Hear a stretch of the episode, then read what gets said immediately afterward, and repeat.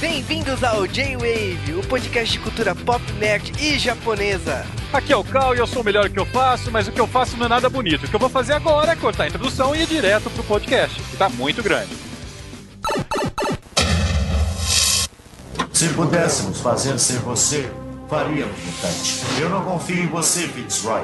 Então Nimrod vai viajar no tempo com você para assegurar que cumprirá sua parte e voltará. Deve buscar ajuda para detê-los, antes que mudem a história para sempre. Então vamos. Que é isso?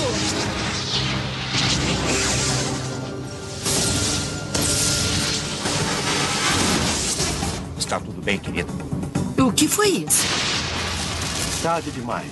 Enquanto viajávamos, o Fitzroy e o Nimrod já pegaram o Xavier e já mudaram tudo. Nós temos que voltar, resgatar o Xavier e evitar que isso aconteça. Quem é Charles Xavier? E o que vem a ser X-Men? Temos que alcançar o nosso tempo primeiro, antes que o portal nos leve ao passado. Temos que correr. Se o futuro já tiver passado de 2055, os nossos esforços terão sido em vão. Pronto, Logan? Vamos. Máquinas do tempo, mundos paralelos, mutantes, assassinos. Não podem esperar que eu acredite nisso. Mus, Roku, peguem eles! Mantenha o Xavier longe. Com prazer. Spilent, temos que achá-lo antes que o Fitzroy o encontre. Fuso eletrônico. Que é isso? Cara, depois disso daí, a gente entra já na quarta temporada dos desenhos dos X-Men, que começa com a citação do que eu considero a melhor coisa que aconteceu com os X-Men na década de 90, que não tem relevância alguma pra X-Men, mas pra mim foi muito foda, que é a Era do Apocalipse. Relevância absoluta, cara. Não, pra mim é a melhor coisa publicada dos X-Men, mas a gente tirou de lá o Homem Doce, o Fera do Mal e o Nightway e o Holocausto por um tempo também, mas tipo, depois de vários retcons, pra mim a melhor coisa que os X-Men fizeram até então e até hoje, mas tudo bem, isso é discutível. Eu acho a Era do Apocalipse uma saga fodástica, assim. Pra mim foi, de longe, a melhor saga dos X-Men dos anos 90. Pena que ela não é adaptada da forma que ela devia, né? Tipo, mesmo que tenha sido legal a maneira que eles simplificaram, não é a saga da, da Era do Apocalipse aqui. Podia ter sido a quarta temporada inteira. Podia, né? Mas é, tem muita coisa que não é pra criancinhas na saga do Apocalipse. Tipo, o Ciclope perdendo o olho,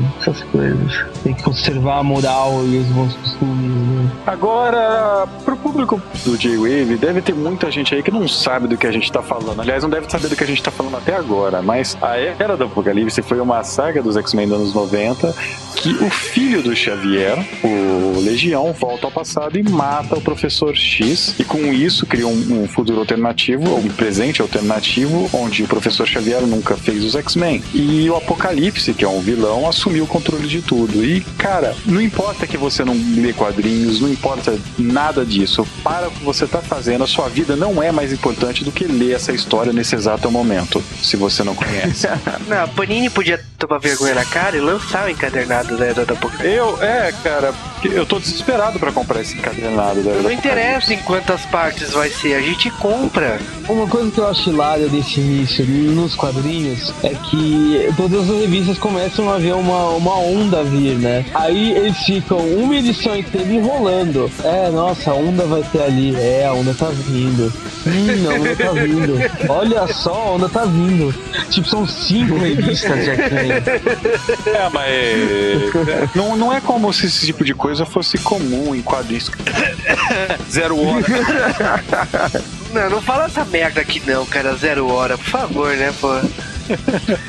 Agora, falando sério, a Era do Apocalipse aqui é adaptada como o valor de um homem é um episódio meio estranho, né? Porque mostra o piquenique, o Wolverine e a Tempestade conversando sobre quitutes e de repente começam a tem uma, umas nuvens virem e acabou, tipo, tá ligado? Já vê um mundo pós-apocalíptico, um caos na Terra e você vê o Wolverine barbudo beijando a Tempestade depois tem uma close mostrando que os dois se casaram, que os dois usam aliança. E em sequência vinha o Bispo e, o, e a irmã dele, que até então nunca tinha aparecido na série. Alaska. Cara, o que que acontece? Eles chegam no presente e eles descobrem que o presente já tá cagado. O que que eles fazem? Ah, então, vamos levar o Wolverine e a Tempestade pro passado. E lá vamos nós. O que acontece é assim, o, eles vão lá, eles vão tentar persuadir o professor Xavier. O professor Xavier nessa época é bem emo, mesmo que esteja careca, ele é bem chatinho. O professor, ah, eu não sei, não sei. É, vai pro inferno, vai. A gente, quer que, a gente não quer que você morra.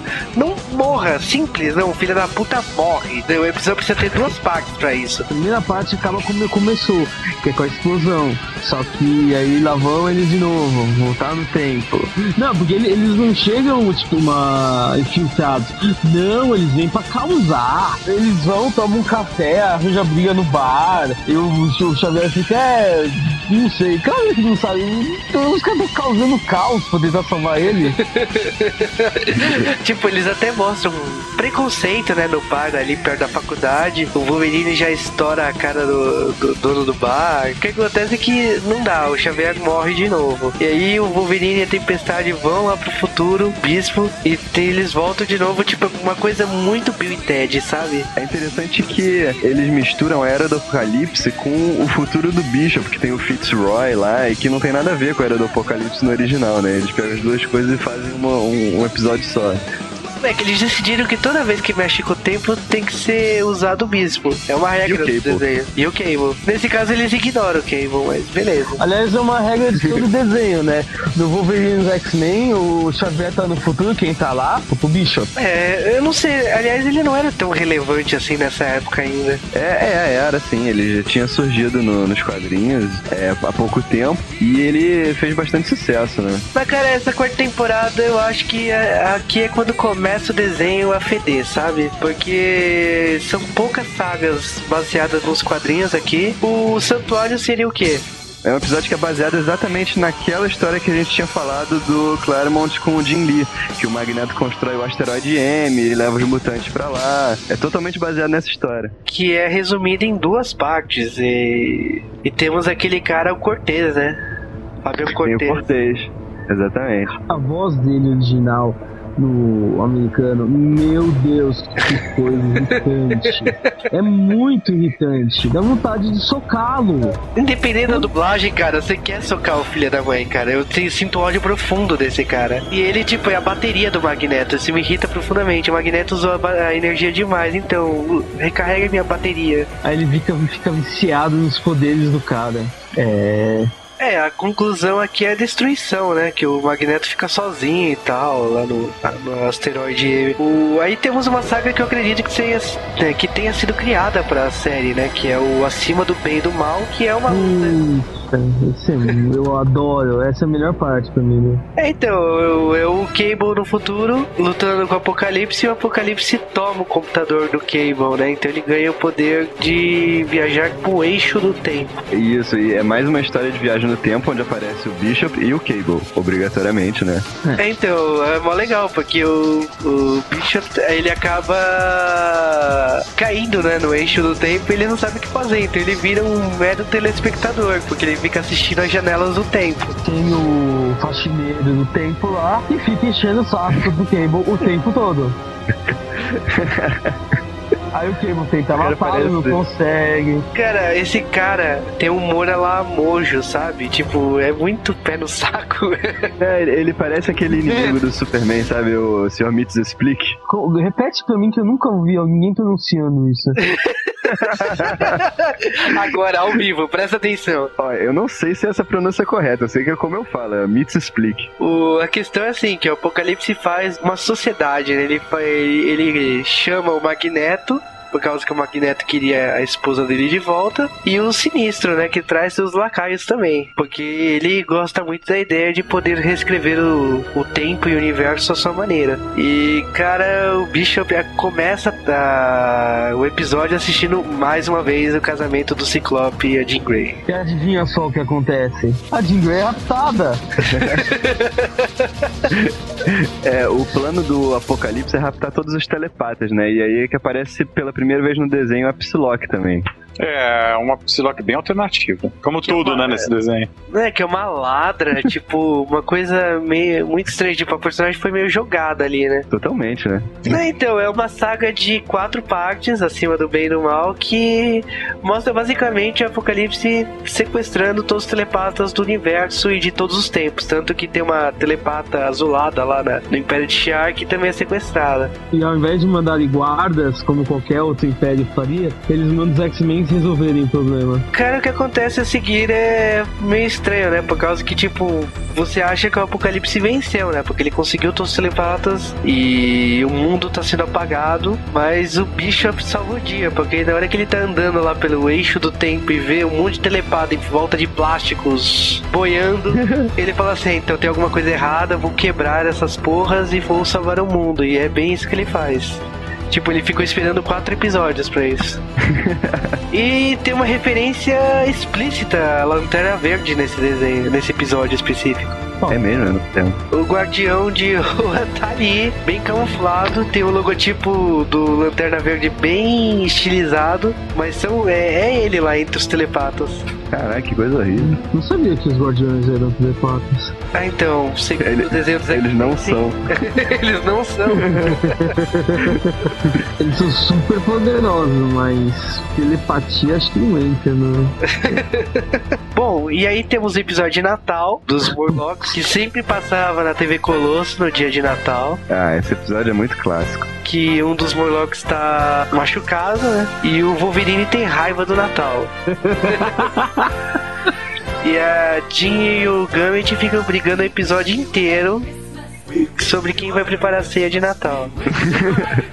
Bom, a Jubileu e o Wolverine vão fazer compras de Natal. Nossa, o Wolverine num ânimo absurdo. Eles veem os Morlocks assaltando pra pegar remédio e tal. E a única solução pra salvar o dia é fazer uma transfusão de sangue do Wolverine pra esse Morlock. O que acaba salvando e a Tempestade acaba passando o bastão de novo pra Calisto. Porque ela não passou um episódio com os Morlocks. um episódio. É, ela assumiu a liderança dos Morlocks só pra zoar a Calisto, né? Depois nunca mais. Mas assim, eu acho o episódio bonitinho, né? Oh, Ah, é episódio de Natal, cara. A Jubileu depois diz que vai passar o Natal com os Murlocs, a Jean Grey fica tipo, beleza, né? Agora o Gambit fica puto. Ele fala assim: Você acha que a minha comida é comida que fica congelada depois? Ele fica revoltado. Episódio É. escroto, cara. X-Men, os mais poderosos do universo, brigando por causa de ceia de Natal. Não, cara, daí pra frente eu acho que X-Men começa a decair legal, cara. Tem um episódio que aparece a feiticeira Escarlate e o Mercúrio, e eles de- revelam que eles são filhos do Magneto, mas esse episódio é muito ruim também, não vale a pena comentar. Pera aí, Juba, como ficou a bova em português na dublagem? Não lembro, eu, eu falava uns absurdos, eu ficava puto quando eu tava assistindo esse desenho. Como Você não lembra, tá? A comadre. Ah, é Comadre, muito bom, cara. Dublagem brasileira, puta que pariu. Eu, ah, nesse episódio Laços de Família, né? Que é o último episódio dos X-Men, a quarta temporada, que apresenta o Pietro e a Wanda, né? A personagem. Peter Wanda são filhos do Magneto, estão nos X-Men desde a terceira edição, mais ou menos, mas tudo bem. Ignorados Egitão, É. desenho. E aí o. Bom, toda hora que aparece os dois falando da mãe, blá blá blá blá blá, que é uma vaca, literalmente. Literalmente, cara. Cara, é uma coisa muito estranha, porque eu me senti que eu tava assistindo um desenho da Disney nessa hora. Por causa que até então era um X-Men. Aí de repente apareceu uma vaca falante no desenho. Eu falei, meu Deus, que isso? Nossa, eu tinha reprimido isso. E olha que eu vi X-Men recentemente. Não é uma coisa, não, não fiz pesquisa. Não, eu vi e, tipo, esqueci completamente da vaca. Aí eu vejo com a dublagem, nossa, e fico lá, comadre, comadre. Eu falei, meu, comadre não dá. Aí tipo, eu falei, Cal, que personagem é essa que fica chamando de comadre, comadre? Aí o Cal me explicou. Eu falei, nossa, obrigado, muito obrigado por isso. Que episódio horrendo, meu Deus, tipo, X-Men não merecia, cara, não merecia.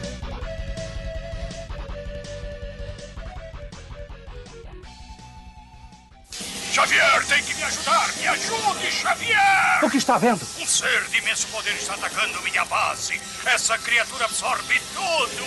Pode assumir qualquer forma. Professor, atrás do senhor, professor! Logan, sai fora daqui, Hank.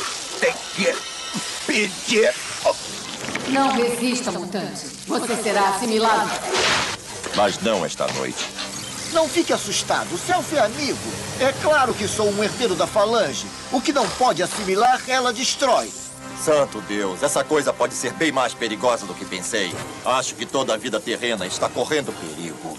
Podemos nos encontrar num lugar seguro? No Sid Grill na Oak Rush em uma hora. Sinistro pode não parecer um aliado. Vá, vá! Parece que se a estrutura da falange continuar indecifrada, 76% da população da Terra será assimilada dentro de quatro dias. Por culpa do céu! Agora, seu mundo está dominado. E bom, vamos pra quinta temporada, né? A quinta e última temporada de X-Men. Pra acabar mesmo, porque essa temporada é. Eles não queriam mais fazer, não é possível. Meu, vamos fazer uma temporada que ninguém vai gostar. É, e essa é uma temporada é uma temporada problemática, porque tem episódio que ficou no arquivo, né? Por causa que era pra ter saído na terceira temporada e foi usado agora. Tem troca de estúdio de animação, porque teve vários problemas e o, e o outro estúdio acabou assumindo. Tipo, foi uma temporada sofrível. E a temporada começa com a Falange. Que é a adaptação de uma saga dos quadrinhos também. Que é legal até. É, o a Falange seria o que, Cal? Cara, a Falange são Borgs. Exatamente. Tem outro aliás, fãs de Star Trek, fãs de Star Trek, eu quero que vocês tremam, porque a Falange surgiu uns 10 anos antes dos Borgs. Toma essa!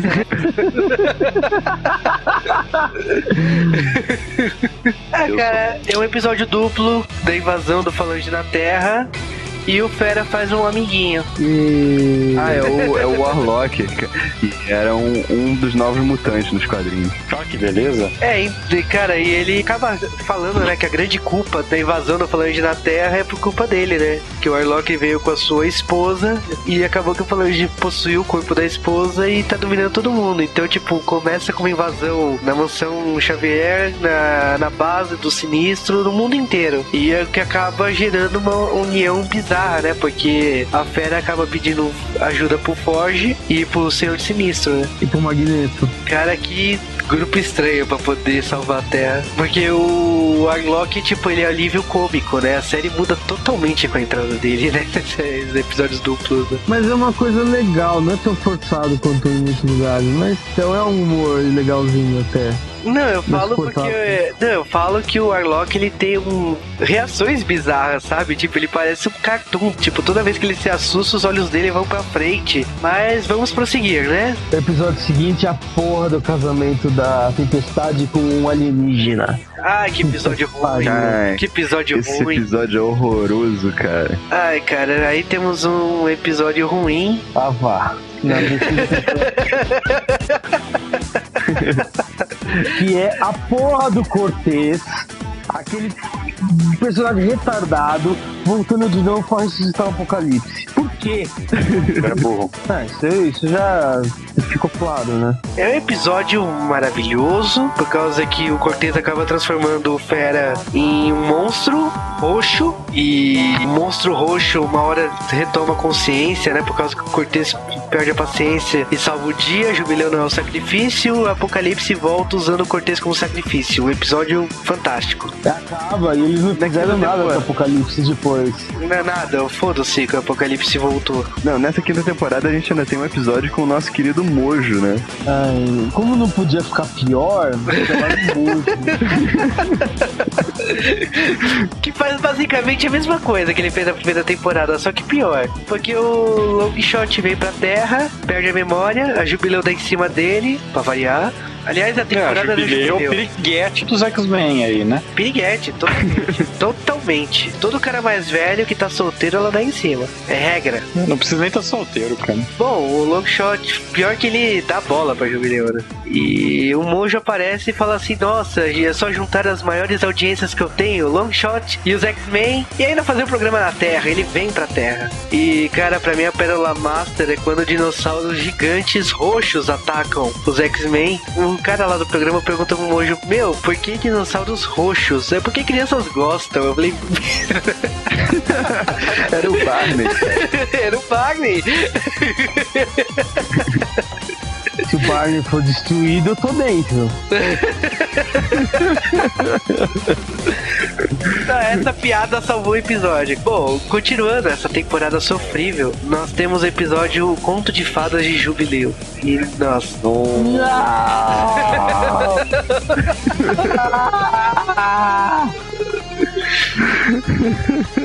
Juba, explica por que, que esse episódio tem um traço horroroso. Ah, então. A partir daí, todos os personagens mudam de visual absurdamente. Esquece que vocês conheciam X-Men. Jubileu aparece com um corte de cabelo bizarro. A Tempestade fez chapinha. ah, sei lá. Cara, mas sofreu, o Fera sofreu uma segunda mutação. O Fera foi. Cara, eu fiquei tão puto com esse episódio, porque a Jubileu já tem a voz da Gui do Capitão Planeta, cara. Agora com o mesmo cabelo, não sabia quem que era quem.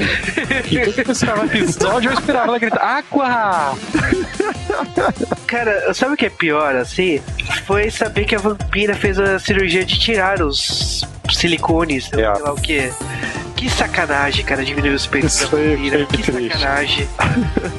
Mas voltando ao episódio horrível, o Conto de Fadas da Jubileu é um episódio bizarro, por causa que diz que o Xavier fez um acordo com o governo e que as crianças têm que visitar as cavernas debaixo da mansão do Xavier. Isso faz todo sentido. Sim, pra caralho. E aí, durante os passeios da caverna, Jubileu decide contar uma história que tem referências a todas as sagas que passou, tudo bem. Tem o Cristal da saga Fênix, tem a, a Princesa e o Príncipe são Ciclope e a Jean. E, cara, o protagonista da história é Jubileu, que é uma elfa. Sim, a história se passa num RPG a partir da hora que ela começa a contar a história. O Wolverine vira um ogro. e o Gambit assume o papel de ladrão. Sim, faz sentido. Sério, é um episódio que não sei se eles quiseram brincar de Caverna do Dragão, eu não entendi bem, mas é um episódio ruim. Profundamente é um episódio ruim. Só que a série continua, né, Júlia? A série continua. E aí o que temos? O episódio do Caliban.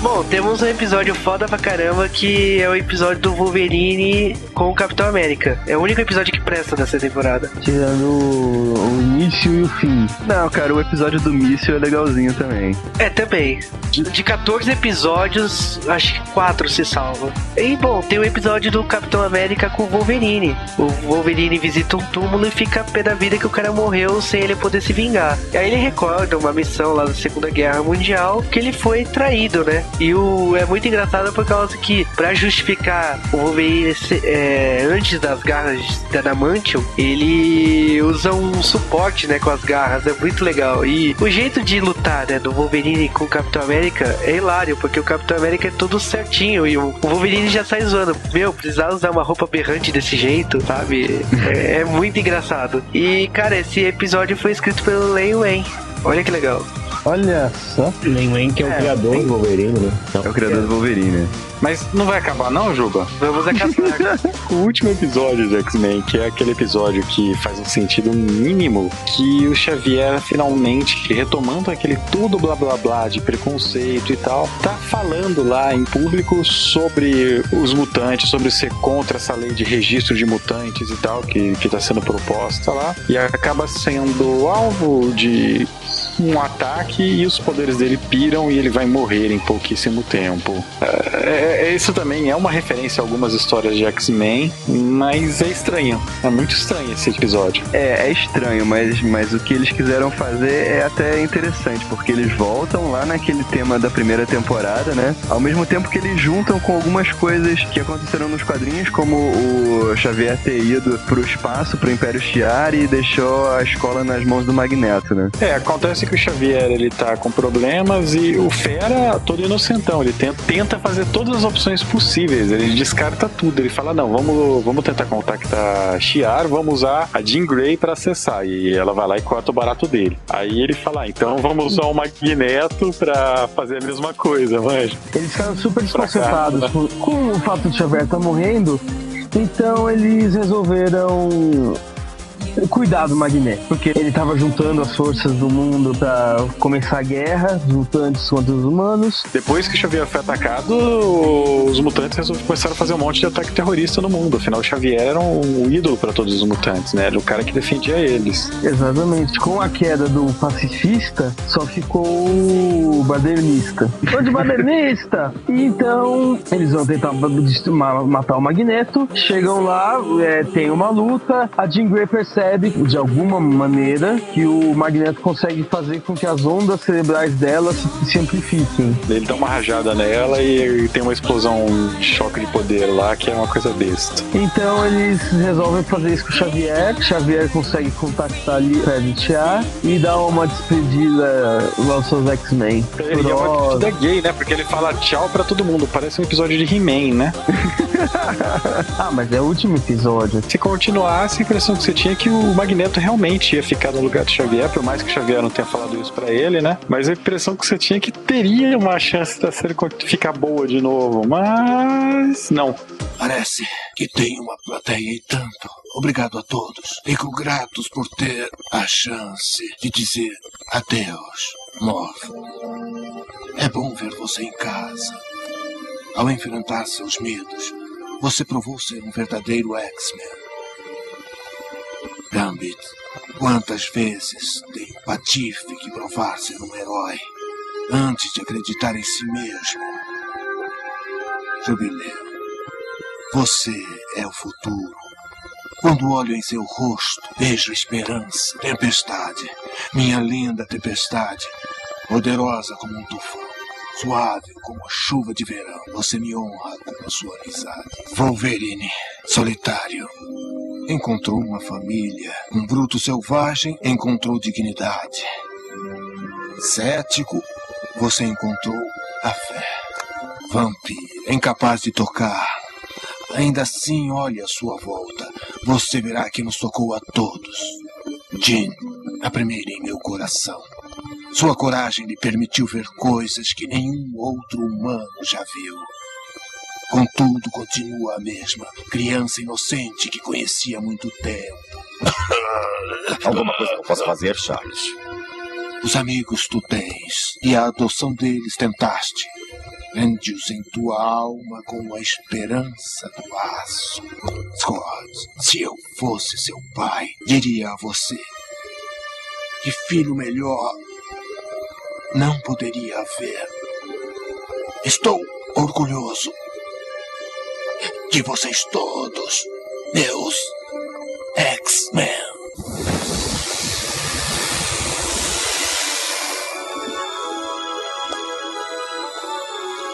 Ah, meu pobre Charles.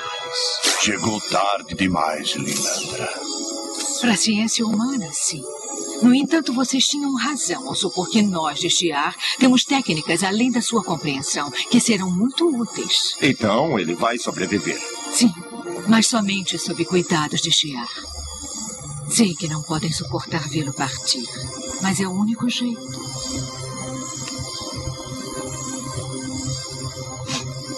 Ele vai poder voltar? Talvez não fisicamente, meus filhos, mas meu espírito permanecerá entre vocês, onde ele sempre pretendeu ficar.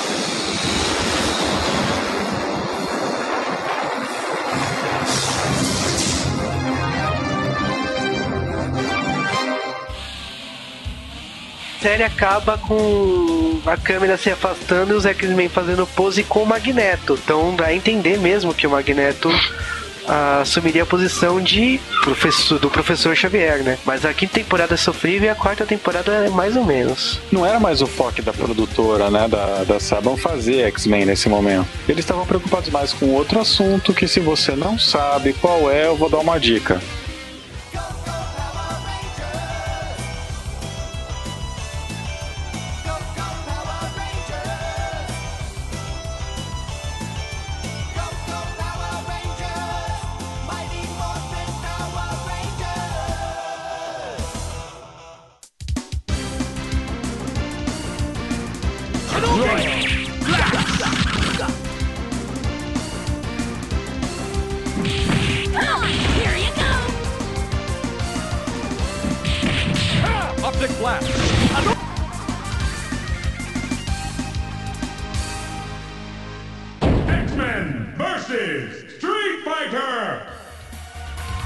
Videogames.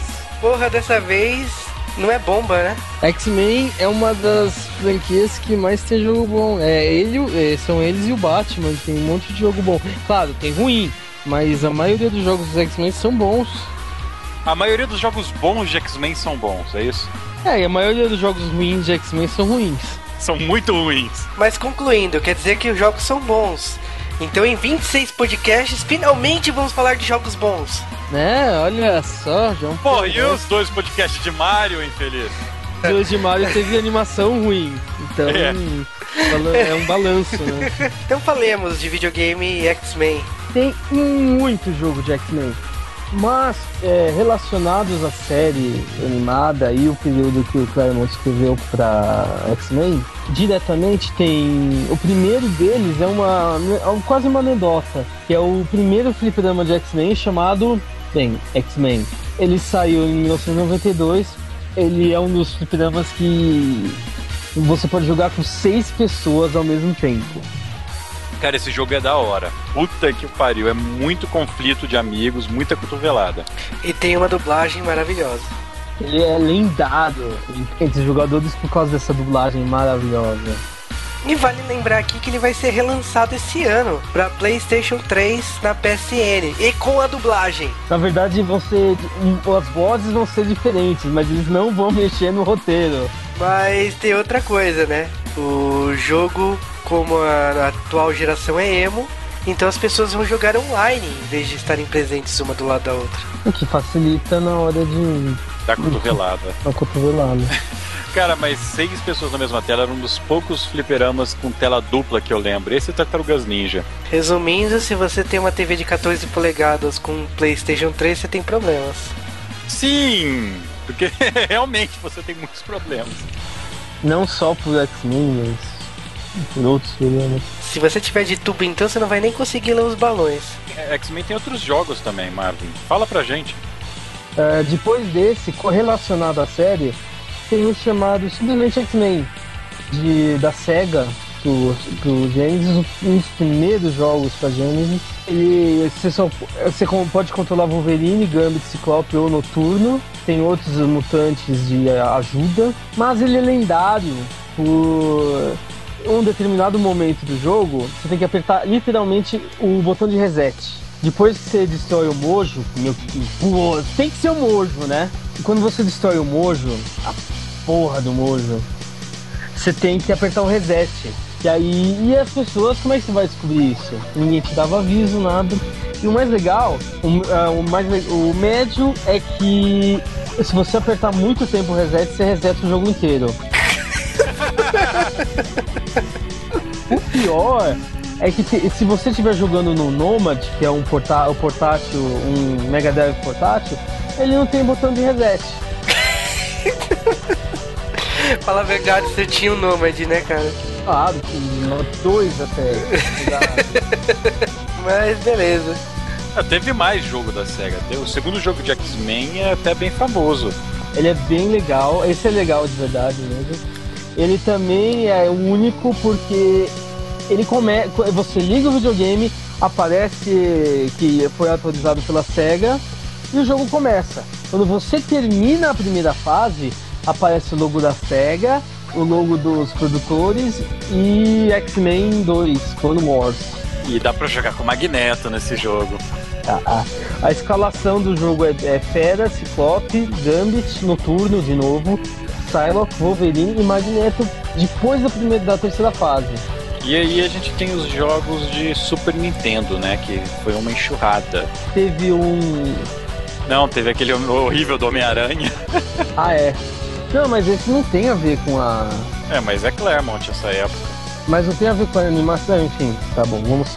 Deixa eu ver aqui. Nem o jogo tem. Ah, Na verdade, o Homem-Aranha e os X-Men na- saiu para Mega Drive, Game Boy, Game Gear e Super Nintendo. E todos eles são incrivelmente ruins. Por quê? Por quê? A história é a seguinte: o nome do jogo é Homem-Aranha X-Men Arcade Revenge. E a, a história começa com o Homem-Aranha descobrindo que os X-Men foram abduzidos pelo Arcade, que é um vilão que sequer. sei lá. Esse jogo é. tem.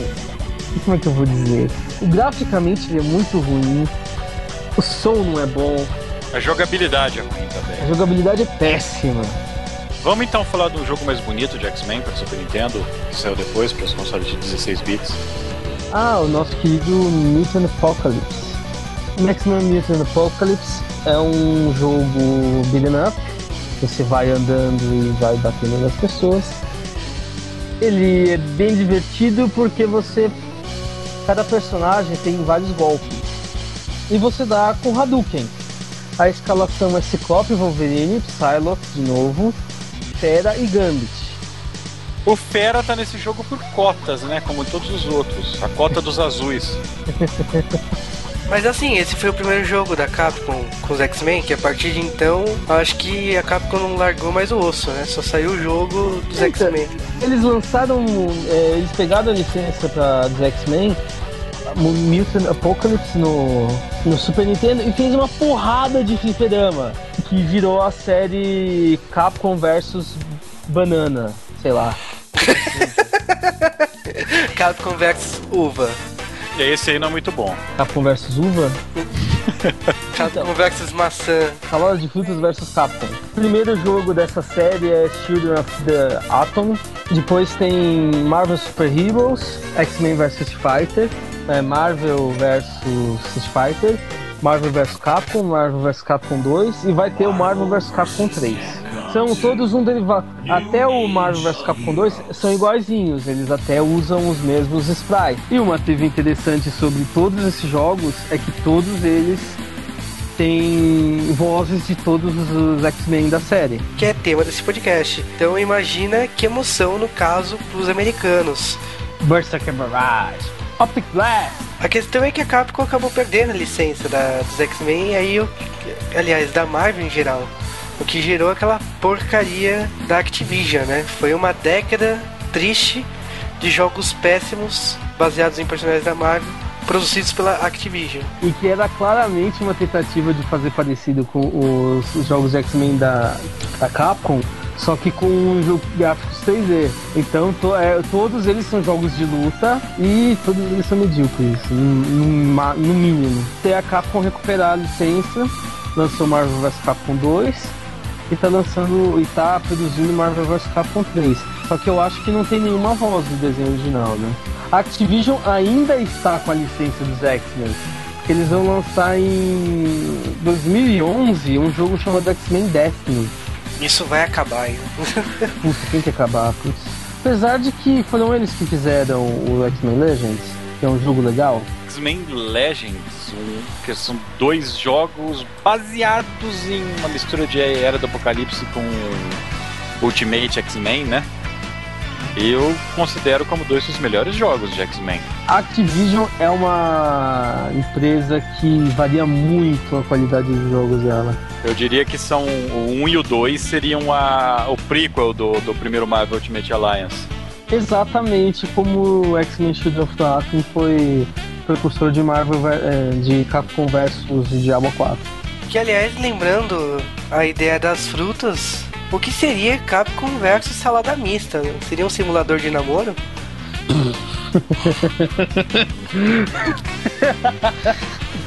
Bem, a Psylocke ia ser mais disputada, né? É. Não, meus amigos, vocês estão perdidos no tempo. Hoje em dia eles iam disputar. Puta, cara, X-Men hoje em dia só tem coisa trash.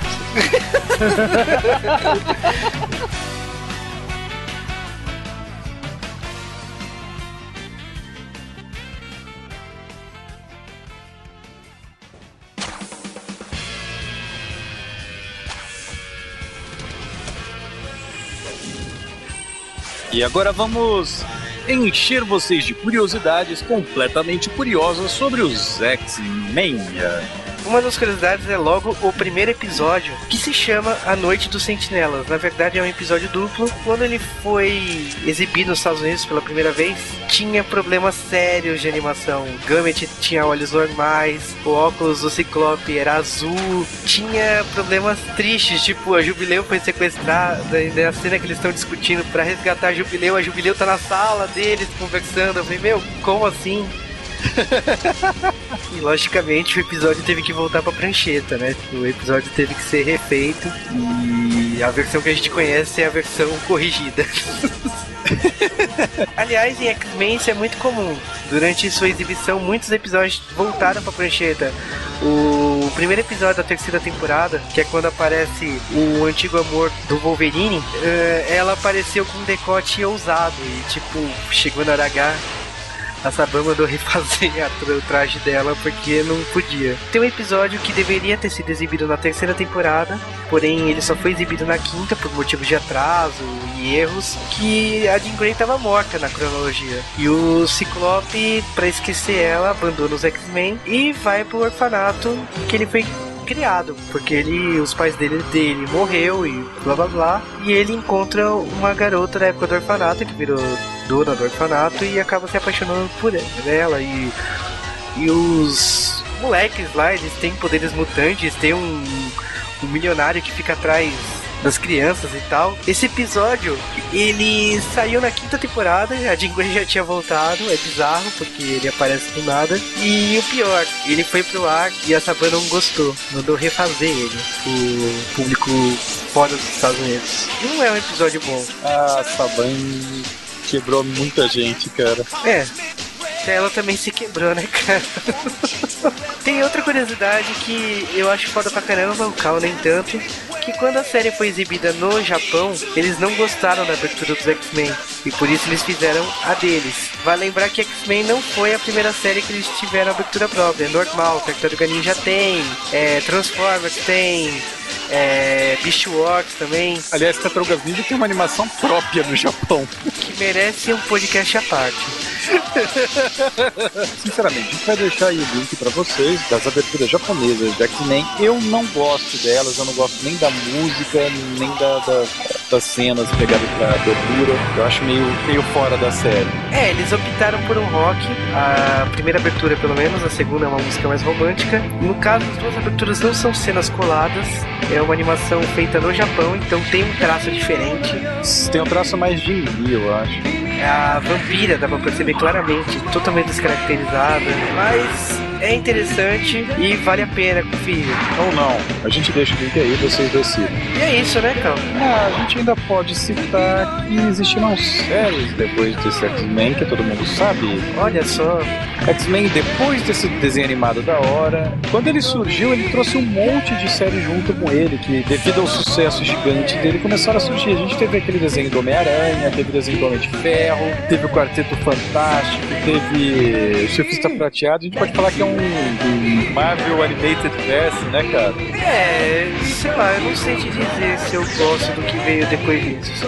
É, tipo, a DC nessa época ela tava com aquele Animated Universe dela, que é uma coisa bem mais é, conexa, bem mais firme.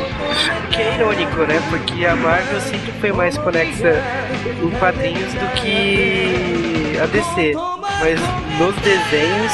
É, nos desenhos não. Da Marvel tem alguns crossovers entre eles, mas são raríssimos, né? Principalmente com o desenho do Aranha. E foram produzidos cinco episódios, né, dessa série, mas são ruins, a dublagem não ajudou. Então deixa pra lá. Mas sei lá, esse Animated Verse da Marvel, comparado com o da DC, sinto muito, mas é o Bruce Timm, que é o chefão lá, o Paul Dini da DC, né? Os dois fizeram um serviço bem melhor do que foi feito na Marvel, cara. Me desculpem. Mas, aliás, me desculpem não, é, é e pronto final. Mas tiveram séries também depois. Teve a X-Men Evolution, que foi feita no hype do filme, né? Com um retcon dos X-Men Ultimate meio modernosos, né? Eu chamaria de X-Men Malhação. Ou como eles chamam muito, X-Men Evolution. Porque eles descaracterizaram, tem nada a ver. A Mansão Xavier é uma escola para matérias absurdas e eles vão para uma escola comum. Cara, eu vou falar o seguinte: esse desenho ele tem seus méritos, ele não é de todo ruim. Infelizmente, quando o desenho tá ficando bom, ele acaba. É, eu vou te dizer que eu fui fã dessa série por um período. Eu acho que o que estragou ela pra mim foi a exibição em exaustão do SBT, mas beleza. Não, assim, eu, não considero de todo ruim, cara. Tem seus méritos, tem coisas nelas que são mais legais, o resto não é mais legal. A vampira emo não me agrada. Tem a Kitty no lugar da Jubileu.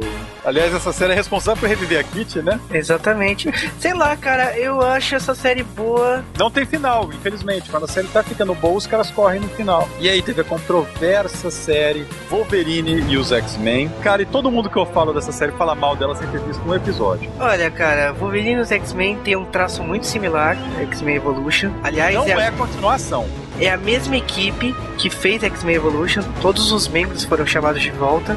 Por isso essa semelhança. Porém, ela tem um embasamento, acho que maior do que X-Men Revolution a- aos quadrinhos. É, ela, infelizmente, ela pegou embaçamento dos quadrinhos mais atuais da Marvel, né? Então, é um pouco triste pra quem é fã dos X-Men. Eles fizeram bastante liberdade de roteiro lá, como se fosse novamente uma mistura do universo Ultimate com o que o Morrison tinha feito nos X-Men, e eu tô falando coisa que ninguém tá entendendo. Ou não, né? A gente pode ter fãs de quadrinho aqui. Mas de qualquer maneira, cara, essa série, ela não foi cancelada por baixa audiência, pelo contrário, a série até ela tinha uma boa audiência. Ela foi cancelada porque ela foi produzida justamente na época que a Disney comprou a Marvel. E aí a Disney cortou todas as produções da Marvel que não eram Disney. A gente pode vir a falar disso daqui um dia mais no futuro. Provavelmente não.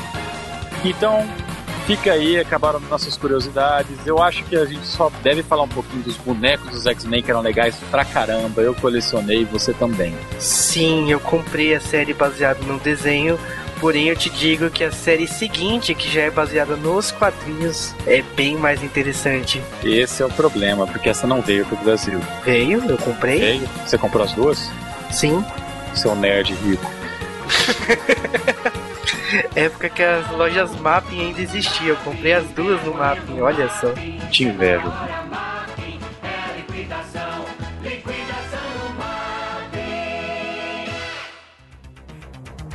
Cara, eu gostei muito desse desenho dos X-Men também. Eu ainda consigo assistir ele hoje em dia. O, o roteiro é muito bom, sabe? É, tirando os episódios ruins que a gente comentou, mas é muito legal, sabe? E principalmente pra quem conhece os quadrinhos, é interessante ver as adaptações que eles fazem, como é que eles colocam as coisas na tela, como é que mistura elementos, e isso é, isso é bem legal, sabe? Ok, galera, foi isso daí. A gente falou de X-Men, o desenho animado. E se você quiser ouvir a segunda parte desse podcast, onde a gente vai falar sobre os quadrinhos que deram origem a esse desenho, não sobre todos os quadrinhos dos X-Men, apenas as histórias que estão relacionadas com esses, vocês vão ter que ouvir o podcast Comic Pod e a gente vai deixar o link para vocês baixarem aí a segunda parte. Na verdade é a primeira. Ou não. Até semana que vem. aí, galera.